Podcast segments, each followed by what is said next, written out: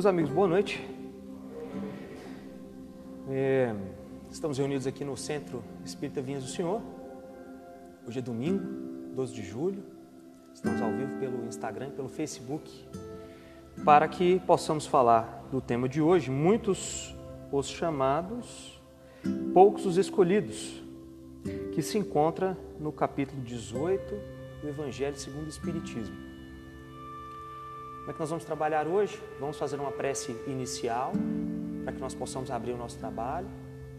Após isso, vamos trabalhar um pouco da leitura de São Mateus, no capítulo 22, em que nós vamos analisar a parábola do festim das bodas. E depois disso, nós vamos trabalhar ponto a ponto, muito rapidamente, de uma forma mais sintética, por óbvio, para a gente não gastar muito tempo, e explicando algumas especificidades do que Jesus queria dizer com algumas passagens e focando principalmente no que significa é, muitos os chamados e poucos os escolhidos. vou fazer algumas é, pontuações também sobre os fariseus, os saduceus, quem que eles eram, por que, que Jesus se referia a eles também, e depois a gente conclui fazemos uma prece final. Para os nossos amigos de casa que quiserem colocar aí a água é, à frente da mesa ou eventualmente aí de onde estiverem, podem colocar porque os espíritos se encarregam de fluidificar a água com o remédio, com as energias que nós precisamos mais para poder nos é, tranquilizar no dia a dia. E vamos fazer uma prece inicial? Vamos estar aí nesse nosso trabalho. Mestre amado Jesus, nos reunimos hoje, Senhor, em Teu nome, para estudar esta doutrina maravilhosa que nos foi revelada pelos Espíritos. Na data de hoje, vamos estudar muitos os chamados, poucos os escolhidos, e para tanto, pedimos o Teu auxílio, o Teu concurso amigo, especificamente dos nossos orientadores espirituais que aqui se encontram entre nós, para que possamos compreender com maior profundidade o assunto. Confiante no teu amparo hoje e sempre, pedimos a permissão necessária para iniciar os trabalhos. Sim seja. Bem, então, o que a gente quer aqui hoje, o objetivo nosso é explicar o sentido da parábola do festim das bodas. Assim, qual que é o significado então da expressão Muitos os chamados e poucos escolhidos. O que, que Jesus queria dizer com isso? O que, que é a veste nupcial da qual ele se referia?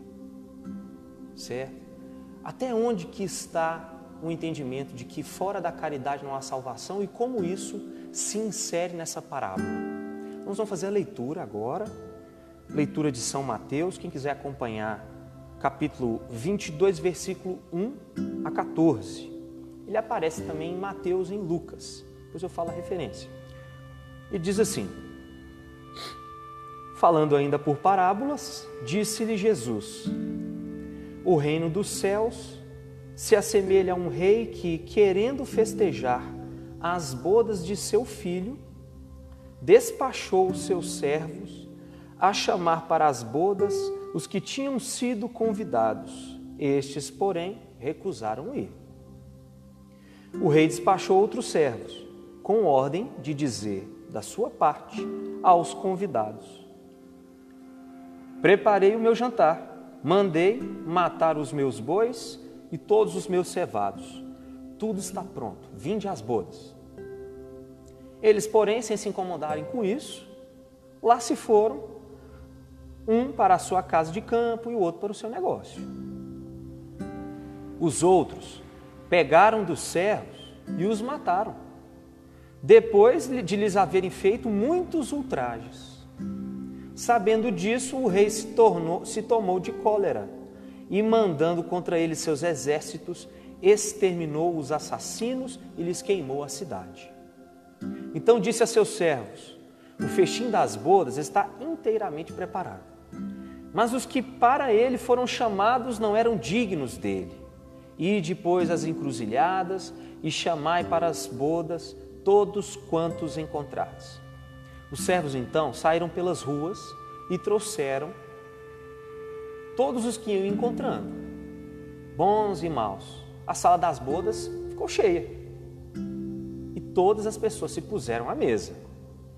Entrou em seguida o rei para ver quem estava à mesa e, dando com um homem que não vestia túnica nupcial, disse-lhes: Meu amigo, como entraste aqui sem a túnica nupcial? O homem ficou em silêncio. Então disse o rei à sua gente: Atai-lhe as mãos e os pés e lançai-o nas trevas exteriores. E é aí que haverá prantos e ranger de dentes, porquanto muitos há chamados, mas poucos os escolhidos. Essa passagem ela é cheia de princípios e de leis morais que regem o universo. Vou falar algumas questões aqui. Quando a gente lê essa parábola, lá em Mateus, Mateus especificamente, quando ele escreveu o Evangelho, ele falava para a tradição judaica, ele falava para o povo judeu. Esse pessoal já, eles tinham uma compreensão específica sobre os ensinamentos de Moisés, eles tinham uma presciência do Olam Rabá, era o mundo vindouro, o mundo que os espera nos céus. É por isso que ele usa a expressão, quando lá no início, no reino dos céus. Vou ler de novo. Ele fala assim: Disse-lhes Jesus: O reino dos céus se assemelha a um rei que, querendo festejar a boda do seu filho, despachou seus servos. Porque quando você lê isso lá em Lucas, especificamente no capítulo 14, versículo 15 a 24, a palavra encontrada lá não é reino dos céus, mas é reino de Deus. Lucas fala especificamente reino de Deus porque Lucas não escrevia o evangelho que Lucas escreveu, foi lá mais ou menos entre 50 a 62 depois de Cristo. Lucas nem conheceu Jesus.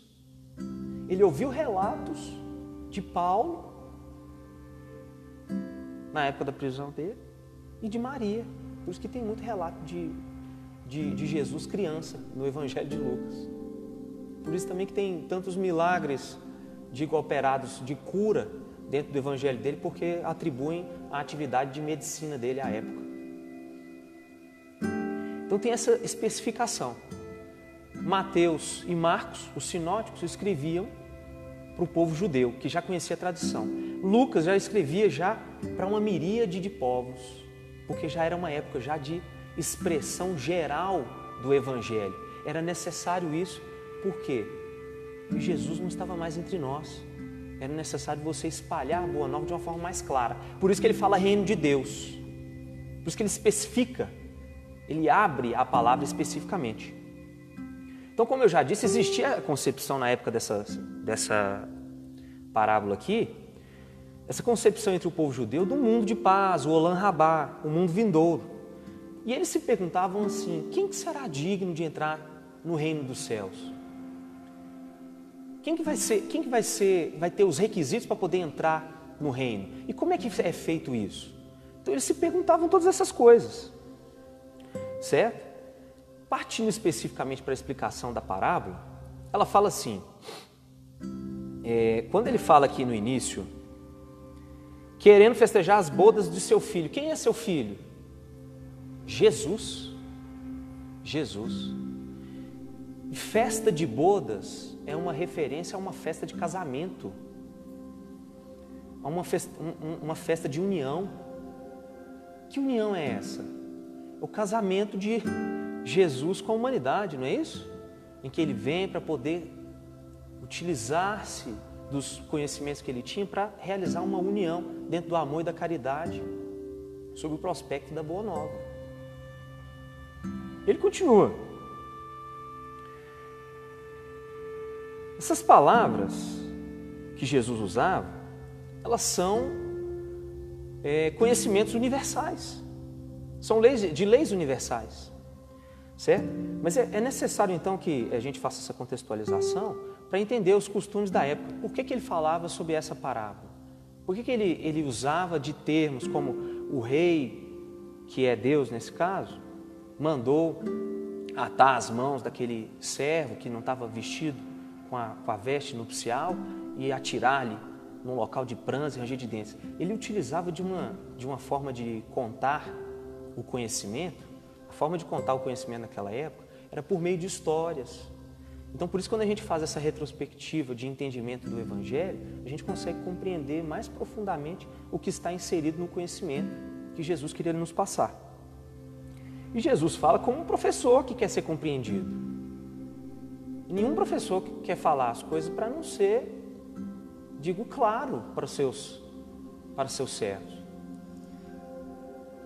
Muito tempo, durante muito tempo, nós lemos o Evangelho de forma, na forma fria da letra, sem entender ele sistemicamente, historicamente, é por isso que a gente não consegue esclarecer o que está o conhecimento dentro dele.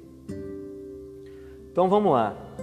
A grande pergunta que a gente faz aqui é quem são esses primeiros convidados? Não é isso? Porque o rei ele fala o seguinte: ele fala, ó, despachou seus servos para chamar às bodas os que tinham sido convidados. Porém, esses recusaram ir.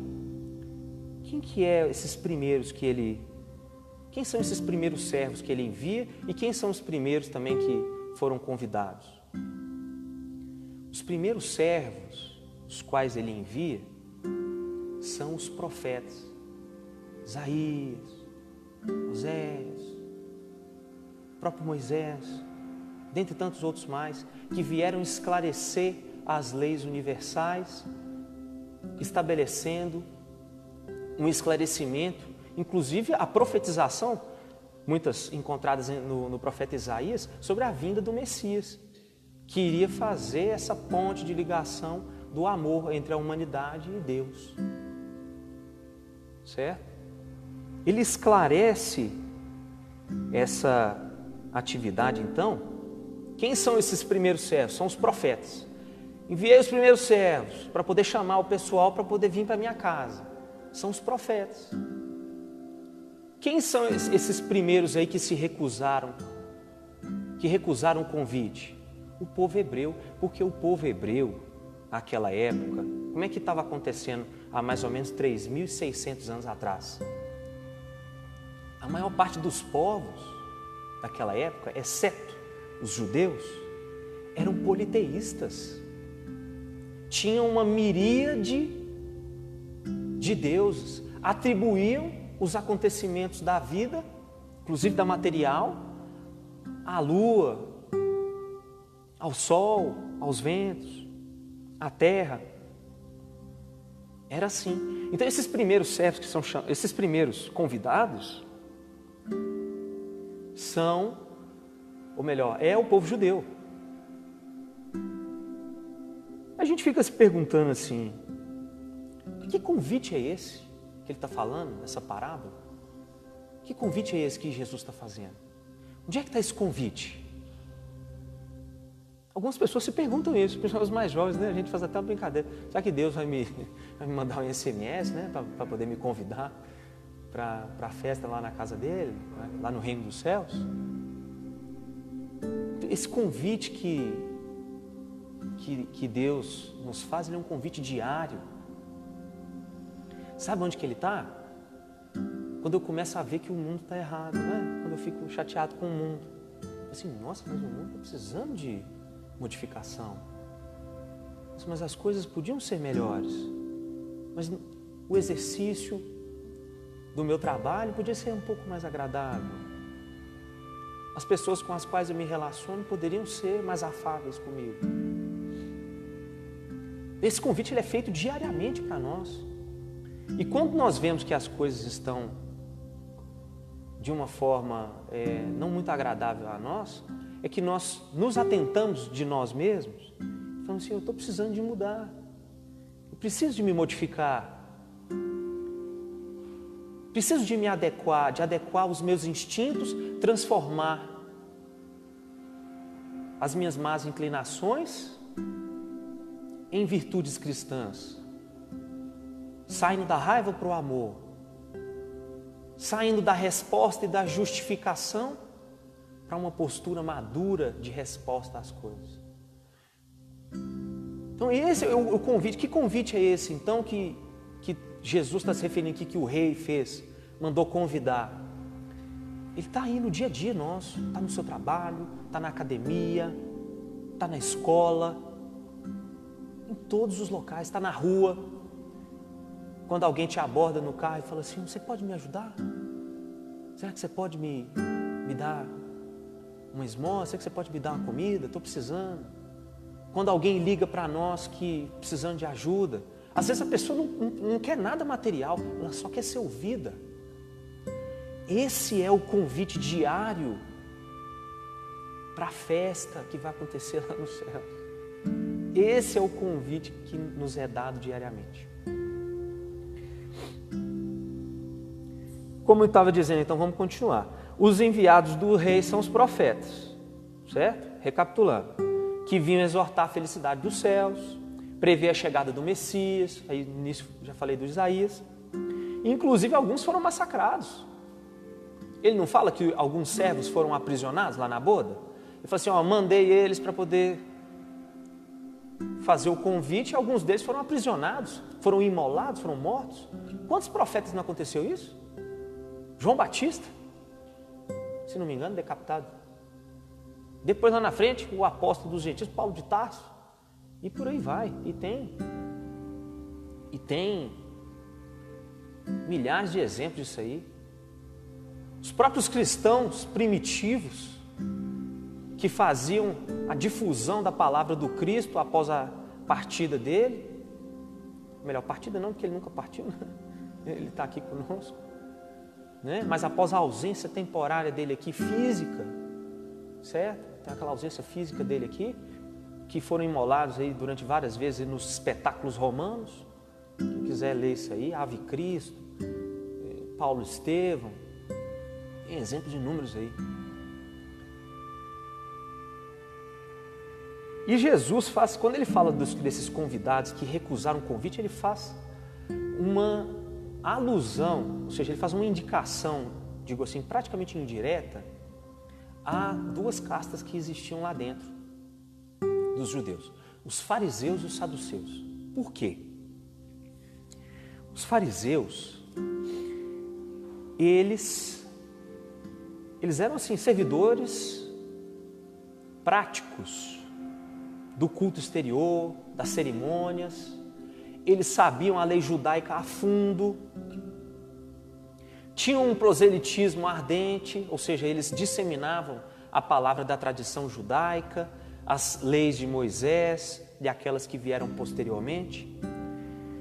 Eles afetavam com grande severidade os seus princípios, tinham uma, uma devoção apenas e tão somente aparente. Por quê?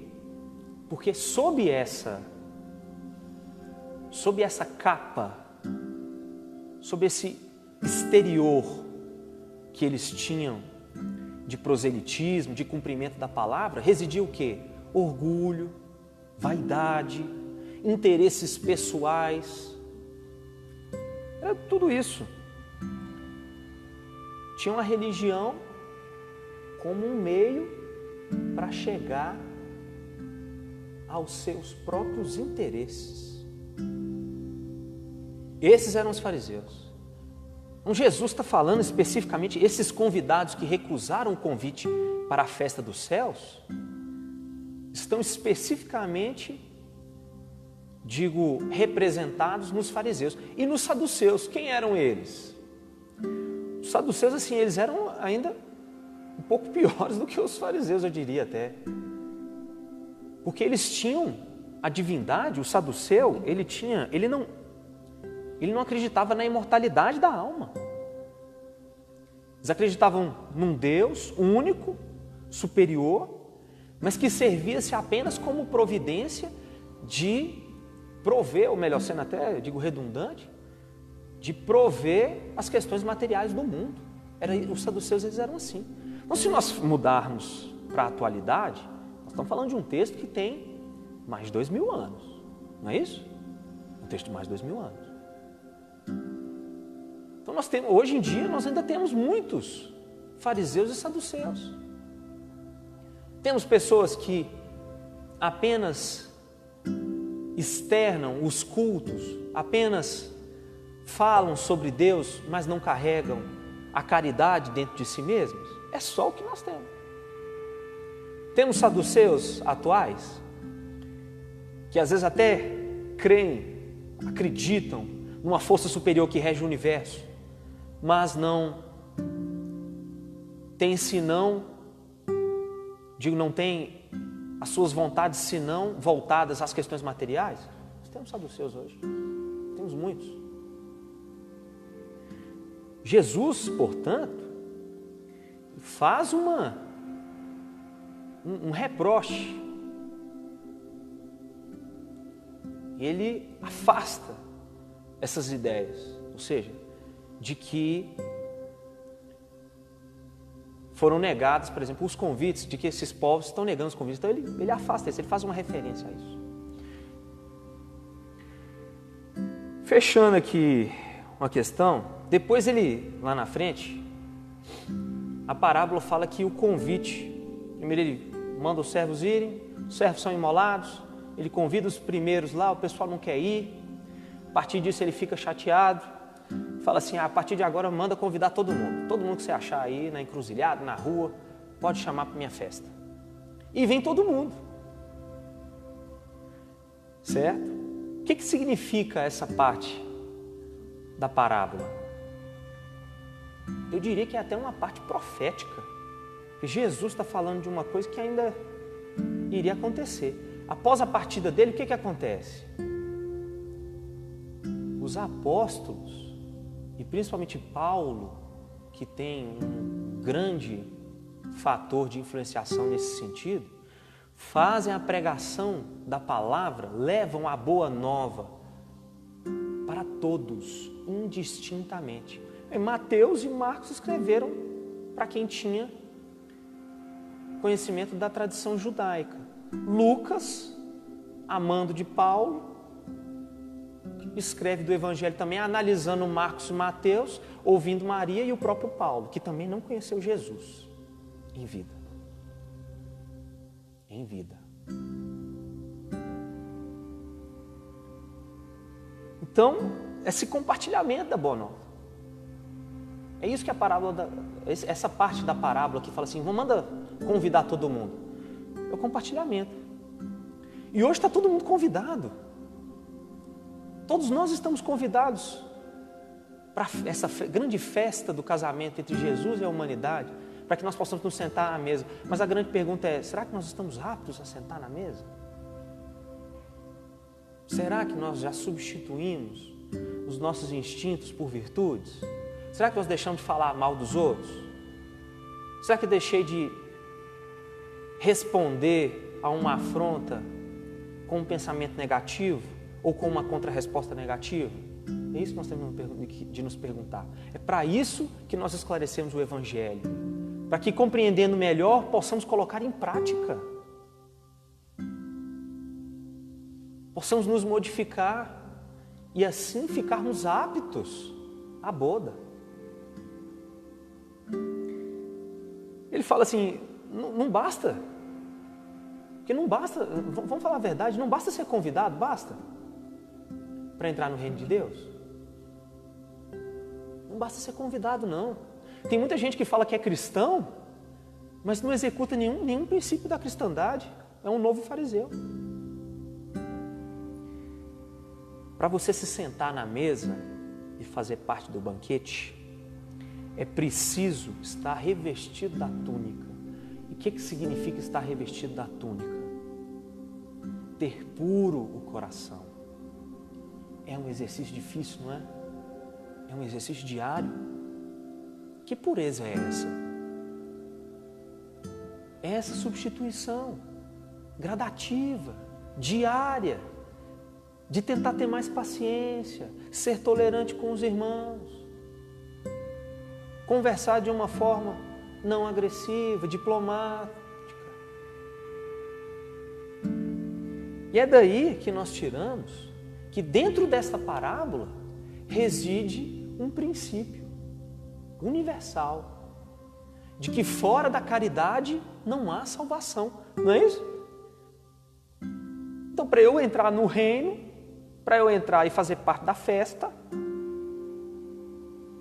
eu tenho que executar a caridade. Traduzindo, então, o que é essa veste nupcial? Conversão de instintos em virtudes cristãs. Já viram como é que a gente faz no dia a dia? Deixa alguém te criticar para você ver. Alguém te critica e fala assim: Poxa vida, meu amigo, mas você chegou atrasado hoje. A primeira coisa que você faz é o quê? Não, é porque tive um problema, que meu relógio, é porque o trânsito. Nós não somos assim? Somos assim ou não somos? Vamos, vamos nos perguntar. Não é? Estou dizendo assim porque eu sou assim também. Mas eu tento me modificar diariamente. Tá? Então, às vezes, alguém fala alguma coisa comigo, o que, que eu faço? Eu fujo. Isso é fuga. Não é fuga? Não é porque você chegou atrasada, não, porque não sei o que, não sei o que. Você fugiu. Ou então, pior, a gente faz o contrário. Quando alguém fala assim, rapaz, por que você chegou atrasado? Aí você vai e responde pro cara na hora, né? Fala assim, não, mas você também chegou atrasado esses dias, você não pode me cobrar nada. Agressão. Você sabe quem que é que faz isso? Sabe? Animal. Você experimentou acuar um cachorro para você ver como é que é? Acua um cachorro na, na, na, no canto ali para você ver. De duas uma, ou ele vai correr, tadinho. Fugiu. Então, ele vai se defender. Quem, quem trabalha em faixa instintiva são os animais, não são os seres humanos. Então, isso que nós temos que nos perguntar. Pessoal, nós fazemos isso diariamente em conversações. Eu estou usando figuras de linguagem que exacerbam o exemplo para poder nos chocar um pouco e trazer o pensamento nosso para uma forma prática. Mas paremos para pensar nós mesmos. Será que nós já vestimos a túnica nupcial para participar da festa? Será? Allan Kardec, para a gente concluir nosso encontro de hoje. Foi um encontro curto. Quão poucos, diz ele assim, lá no Evangelho segundo o Espiritismo, são os que aguardam e aplicam proveitosamente esses conhecimentos. Quão poucos tornam-se dignos de entrar no reino dos céus. Eis aí porque Jesus disse: chamados haverá muitos, poucos, no entanto, serão escolhidos. Eu vou traduzir, vou traduzir o que Allan Kardec já deixou muito claro. Chamados todos nós fomos. O conhecimento está aí, na nossa mão, no Livro dos Espíritos, no Evangelho segundo o Espiritismo, nas inúmeras obras, mais de 400 obras de Francisco Cândido Xavier, Divaldo Franco, com diversas outras obras, com a Jana de Anos. O chamado está aí. O conhecimento está aí na nossa mão. A súplica de quem precisa de ajuda está todos os dias aí nos chamando. Certo? Todos os dias nos chamando. Então, muitos os chamados. Por que, que são poucos os escolhidos? Porque são poucos que querem se revestir do autoconhecimento para fazer a sua autoiluminação. É isso que nós temos que fazer. Que autoiluminação é essa, Hugo? A modificação de si mesmo, se colocando diante de Deus com a túnica nupcial, com um coração puro. É nesse sentido que a parábola das bodas, do grande casamento de Jesus com a humanidade, nos convida à modificação interna, a uma modificação moral. Nós ficamos por aqui hoje. Foi um encontro um pouco mais curto, apenas para explicar esta parábola e para tanto nós vamos agradecer o nosso encontro fazendo uma oração final. Quem ainda não colocou a água aí, ainda dá tempo. Coloca a água aí, a espiritualidade se encarrega de fluidificá-la, certo? Vamos elevar o nosso pensamento.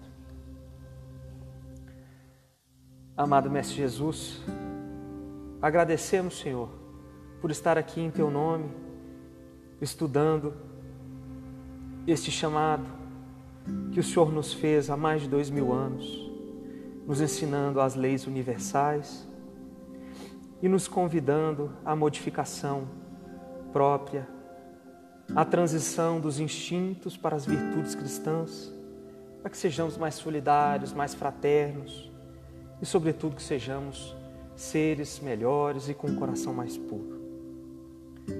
Agradecemos ainda pelo auxílio espiritual que nos foi dado aqui hoje, nessa maravilhosa instrução e o esclarecimento das ideias.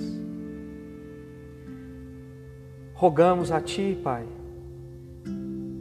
que fluidifique as nossas águas e que possamos ter uma semana abençoada, colocando em prática os ensinamentos que nos deste. Confiando no Teu amparo hoje e sempre e sabendo que Ele não nos faltará, pedimos permissão para encerrar os nossos estudos. E assim seja.